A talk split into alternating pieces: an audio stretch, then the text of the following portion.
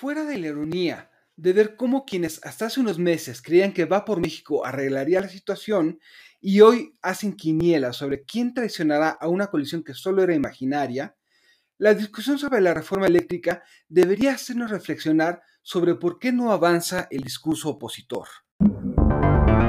Realpolitik 101. Comentario político rápido, fresco y de coyuntura con Fernando Duorak.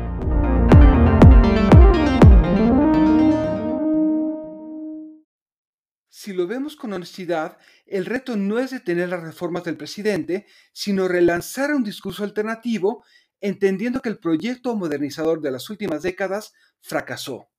Van algunas reflexiones si se desea salvar algo. Nadie en 2018 votó por las pifias que está haciendo Morena, ni por los personajes que encumbró, sino por el hartazgo popular contra los políticos de siempre. Sin entender los sentimientos, nunca se posicionará una alternativa creíble.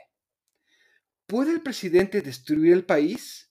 Quizás, pero muchos de sus seguidores ven más posibilidades que desgracias en eso.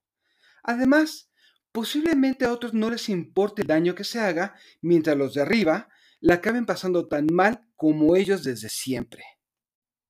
Quizás las reformas de los últimos 30 años eran las mejores, pero nunca fueron vistas como legítimas para toda la gente, sino convenientes para muy pocos. Peor aún, el discurso de legitimidad lo trabajó por décadas López Obrador. Resultado, la oposición enfrenta un enorme descrédito y sigue siendo tan pobre que lo único que tiene es la razón. Será imposible reposicionar una alternativa si los críticos y opositores solo se dan cuerda entre sí creyendo que quienes simpatizan con el presidente son tontos o vividores del presupuesto y quienes no compran boleto con los extremos son tibios o normalizadores. Por lo tanto, si quieren avanzar, imagínense cómo van a convencer a alguien fuera de su, a final de cuentas, muy limitado círculo. Tendremos que reconstruir este país tarde o temprano con quienes menospreciamos o insultamos y más vale comenzar ahora. Soy Fernando Durak y esto es Realpolitik 101. Hasta la próxima.